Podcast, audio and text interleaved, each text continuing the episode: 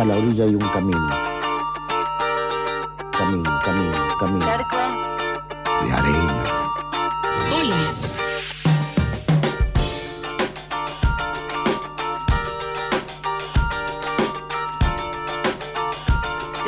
siete minutos pasan de las 9 de la mañana. Seguimos aquí en Charco de Arena, en FM La Tribu, haciendo territorios posibles y anunciábamos que nos íbamos a ir para otro territorio, ¿no? Sí, estamos en comunicación gracias a que Skype funciona bien por una vez en su vida con Camiluchis desde Berlín. Bien, otra integrante Tiribal, otra integrante de Charco de Arena que se fue del otro lado del Atlántico antes del coronavirus. Buen día, Delio. Buen día, ¿cómo están? Delio, no nos. ¿Qué tal? Bien, creo que estoy llegando con, con delay, con distancia. Sí. sí, eso es lo que nos da pánico, como que se va a cortar, pero... Ahí las bueno, vamos a hablar lento entonces no, para, para, darle tiempo a este delay. Eh, antes que nada es eso, ¿cuál es, eh, ¿en qué territorio estás? ¿Cuáles son tus impresiones en esta coyuntura, no? Berlín, lo cual es muy raro porque tienden a ser días mucho más grises, fríos y lluviosos. Igual hace mucho frío, mucho frío, creo que 5 grados, pero hay mucho sol, lo cual da mucha felicidad. En una ciudad con un tipo de restricción muy, muy particular para lo que es Europa y para lo que están viviendo ustedes por allí también, porque no tiene una, una restricción tan fuerte en cuanto a las salidas, ni una presencia policial en las, calles, las calles, tan fuertes. Como que por ejemplo solo salgan de máximo dos personas, que vayan solamente a hacer compras y hacer ejercicio, pero si una sale a dar una vuelta a la manzana, te das cuenta que hay gente que camina por los canales, que se está tomando una cerveza. Medio como si fuese otro mundo en, en medio de las imágenes que vemos de otras ciudades. Sobre todo para lo que además implica el, el brote este en Europa, que la realidad es que hay países que los están azotando de una manera muy fuerte y muy violenta y que tiene restricciones muchísimo más fuertes, como el caso de España e Italia. Claro, y allí, eh, ¿sabes algo de los datos? ¿Llegó el coronavirus o no? ¿O tienen un sistema de salud mucho más desarrollado? ¿Eso sabes algo? Ahí empiezan todas las teorías que tampoco nadie termina de entender muy, muy bien, bien cuál es el efecto que está ocurriendo en Alemania en general, porque la realidad es que es creo que el quinto país en niveles de contagio, hay alrededor de 22.000 casos, pero con un porcentaje de letalidad bajísimo, hay alrededor de 150 muertos, lo cual no tiene, no tiene nada que ver con el resto del mundo. Hay muchísimos análisis sobre por qué está ocurriendo esto, porque también es medio como una duda médica que circula en el mundo de por qué si todos los países están con mucho menos casos entrando en, en clausuras, clausuras totales, ¿qué pasa con Alemania? Algunas apuntan a que el grado de desarrollo del sistema médico es muchísimo más alto y eh, numéricamente te puedes dar cuenta en países que como Italia que tienen 4.000 camas de eh, terapia intensiva, Alemania tiene, 25.000. Lo cual no se condice con que todas las personas que trabajan en el sistema de salud estén bien equipadas, tengan buenos sueldos, no es que hay una correlatividad entre ambos datos, pero sí a nivel país e infraestructura yo creo que se, se, sienten y saben que tienen muchísimo más recursos que el resto de los países y hay un poco de concesión a la libertad que, sentimos que, nos están dando un poco por esto. ¿Y han entrado en locura y compras excesivas de papel higiénico y comida y compra compulsiva de alcohol en gel como acá? Absolutamente. Algo inentendible, tal vez un poco más entendible porque acá no existe el concepto del bidet, entonces, para ellos pensar en limpiarse eh, la cola con agua implicaría la ducha y tal vez algunos movimientos medios estrambólicos.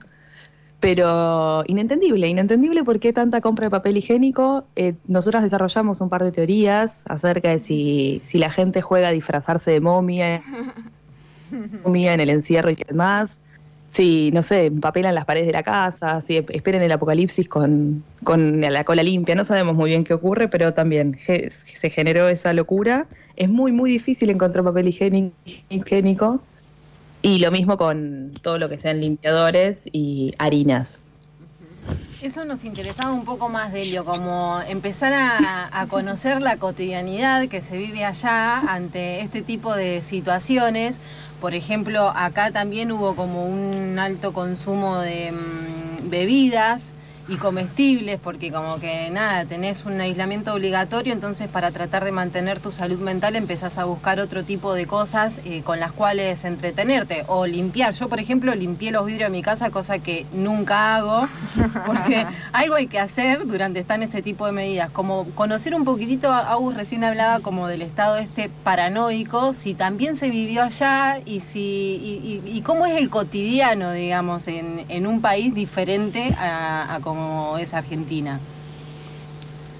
Y nosotros vivimos un poco los dos polos. La gente hiper relajada que está todavía yendo a caminar por los parques y a tomar cervecitas, que tienen un poco ese respeto de distancia en la calle, tampoco es que está todo el mundo abrazado. También es un país más frío a nivel emociones, así que creo que ayuda. No se abraza. Pero por otro lado tenés gente que, que entra un poco más en pánico y, y que se guarda un poco más, que no se te quiere acercar.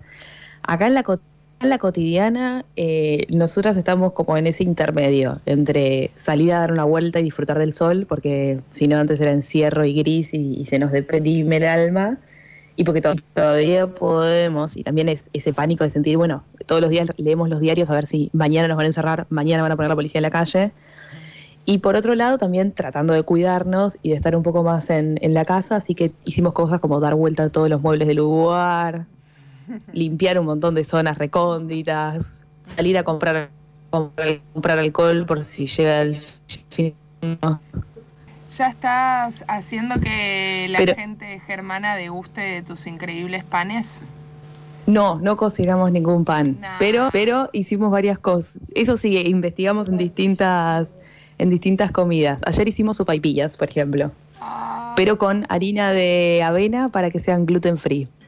Porque también hay cambios alimenticios, así que estamos explora- explorando otras maneras de cocinar.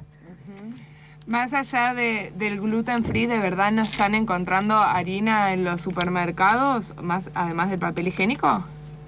No, pero la zona de fideos es la que si vas tarde al supermer- supermercado ya casi no aparecen.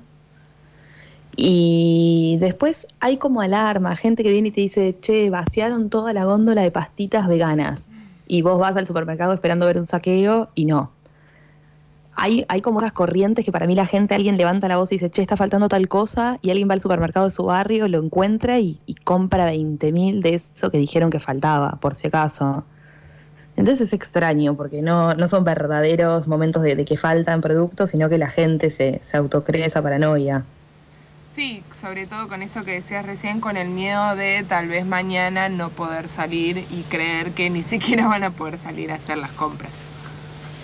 Claro, un poco eso, y que vamos a tener que estar encerrados sin salir, lo cual no tiene sentido. Si vos ves cómo como los encierros en los distintos países, nada te dice que no vas a poder ir al supermer- supermercado, entonces empezar a abastecerte de paquetes de cosas es, es una acción bastante extraña, pe- pero sí, hay gente, como en todos lados del mundo, que mismo le pega por abarrotarse de paquetes de arroz, que van a pasar cinco años y los va a seguir teniendo. Sí, se le va a llenar de, mm, de gorgojos o va a comer mucho Sí. arroz con leche o empezar a venderlo puerta por puerta para poder desligarse de eso.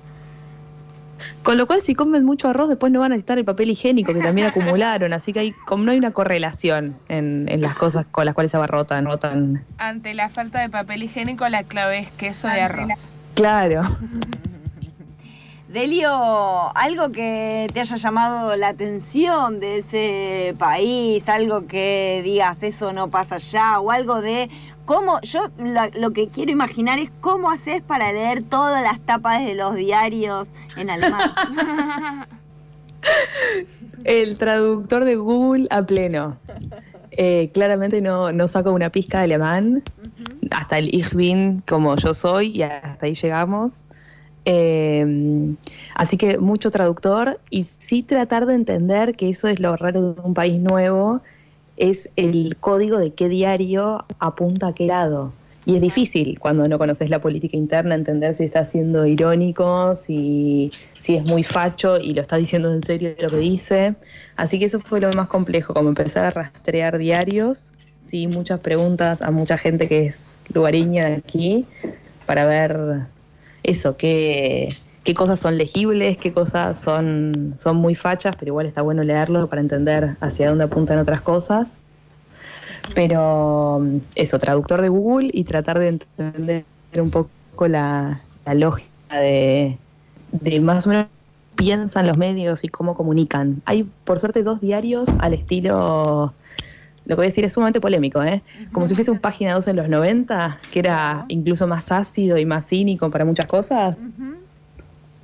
Hay uno así que, que, está bueno leer porque se toma todo el asunto de, de la pandemia con más con más espacio para hacer críticas, por ejemplo, al sistema de salud, que es algo que no se está haciendo porque el sistema de salud alemán está haciendo como ejemplar en el mundo. Y bueno, pero esta gente te dice, che, igual los médicos están yendo a laburar sin barbijos, los sueldos no son buenos, como que está bueno, está bueno empezar a tener lecturas y no todo lo increíble cómo funciona. Delio, ayer acá vivimos un 24 de marzo muy extraño porque no pudimos ir como tantos años, como todos los años a la Plaza de Mayo. Se hizo una movida de poner pañuelos, de poner carteles en las casas. Eh, ¿Alguna repercusión del 24 de marzo? ¿Cómo lo vivieron ustedes estando tan lejos? Y es raro, Claro, porque entre la, le la, lejanía y el encierro fueron dos coyunturas muy particulares y, y ver también a través de las redes sociales que, que allá también se, ve, se vivía con esta como sensación extraña de, de estar encerrados cuando queremos estar en las calles. Pero desde aquí nos sumamos, tenemos nuestras ventanitas y nos sumamos a poner los pañuelos blancos. Y, y, justo pasó algo muy particular, que es que nos cruzamos con, vivimos en una casa colectiva con muchas personas, y nos cruzamos con una vecina de nuestro cuarto que me preguntó qué estaba haciendo con unos cartones que estaba sacando del tacho de basura. y, y, le conté que, que estábamos por hacer esto, que queríamos ponerlos en la ventana, que allá en Argentina todo el mundo lo estaba haciendo, y fue muy lindo porque ella había estado en Argentina en mayo del 2002 de casualidad, había ido a hacer un encuentro con algunos sociólogos y, y, nos contó que se encontró allá con mucha gente que, que le hablaba del 19 y del 20, me mostró un libro que se había traído de más del 2002, o sea, unas primeras lecturas sobre lo que, lo que habían sido esos movimientos que había estado también con gente de hijos y nos contó su experiencia, así que fue como un 24 muy particular desde ese lugar, pero pero lindo, incorporando quizás una, un encuentro y una charla con alguien que era medio inesperado y, con su visión desde, desde otro continente de esa situación. Delio, te llevo un poquito a lo vincular. Eh, hoy Pauli arrancó el programa diciendo que tenía una duda eh, mundial. mundial. y casi existencial. Y el otro Incertidumbre día, mundial, dije. Claro, y el otro día hablábamos, y es algo que venimos hablando bastante, eh, vos mencionabas como que son personas más frías allá en su trato y demás. Nos interesa saber tu análisis sociológico y vincular a nivel mundial casi, a ver si ¿Vamos a poder recuperar esta cuestión de los abrazos, los encuentros? Yo creo que sí, que un sector vamos a pelear y a luchar por mantenerlo, pero si vamos a poder combatir un poco de esta cosa del vínculo a través de lo virtual cuando no es necesario. En este caso es súper necesario porque nos cuesta un poco llegar hasta Berlín físicamente. Pero ¿cuál es tu análisis? ¿Qué, qué es lo que queda sí. después de esta pandemia? Se cortó el ramal del 60 que llegaba hasta Berlín. Pero no sé, yo espero que, que, sea como el efecto medio rebote, por el contrario, y nos, nos pinte más salir a agarrarnos y, y a besuquearnos un poco, que también nos hace.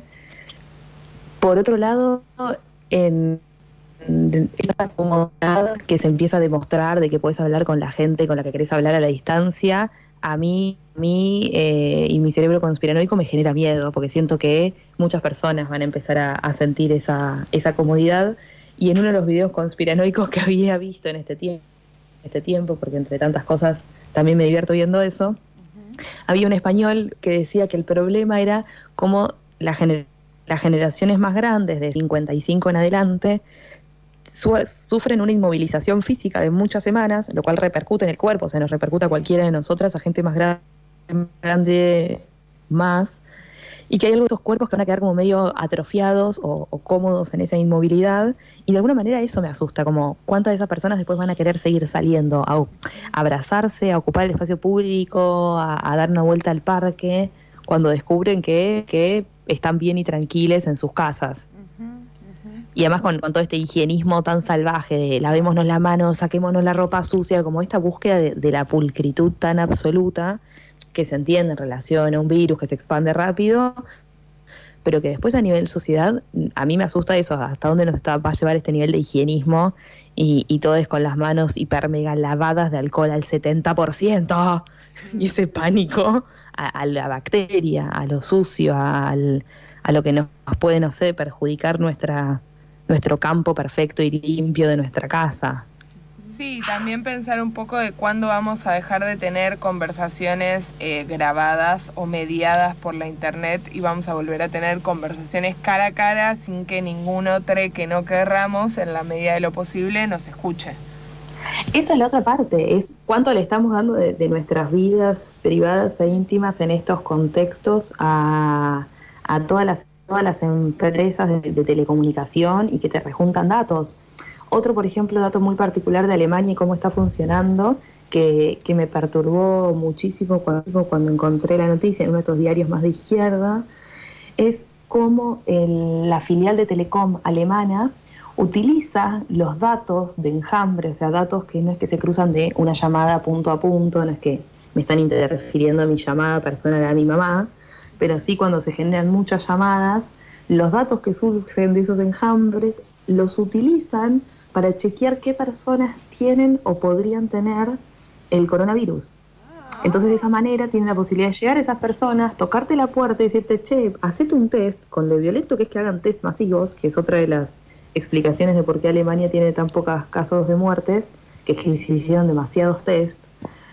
Entonces, te están filtrando, filtrando telefónicamente quién puede o no ser una persona peligrosa por el virus. O sea, imagínate que estamos hablando de algo que es entre millones de comillas para cuidarnos, de eso a lo que quieren nos van a poder cuidar y filtrar.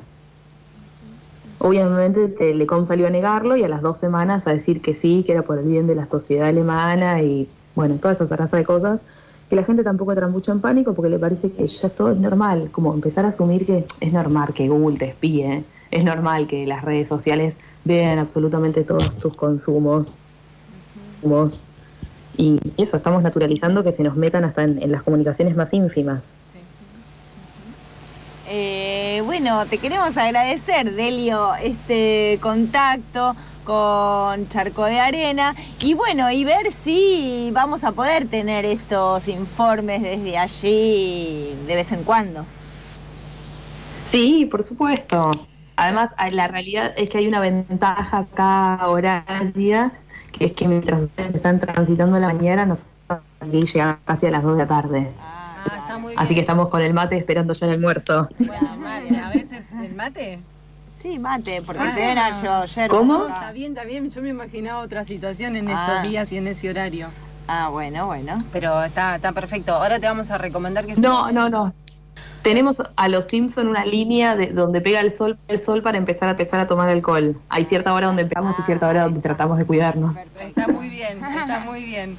Eh, ahora les vamos a recomendar, Delio, que si tienen sillones o algo así dentro de la casa, los corran un poco para escuchar este, este tema y ponerse a danzar un poco. Bueno, entonces saco los auriculares y subimos al volumen por aquí. Por favor. Abrazo grande. Ay, las quiero mucho, un beso enorme. Chau, Beba. Cuídense y, y- y cuidado, cuidado el virus de la yuta que es mucho peor. Sí, totalmente. Eh, era la Delio Cami que está en Alemania, es integrante de este programa y nos hará sus reportes desde el otro lado del Atlántico. Charco. de arena.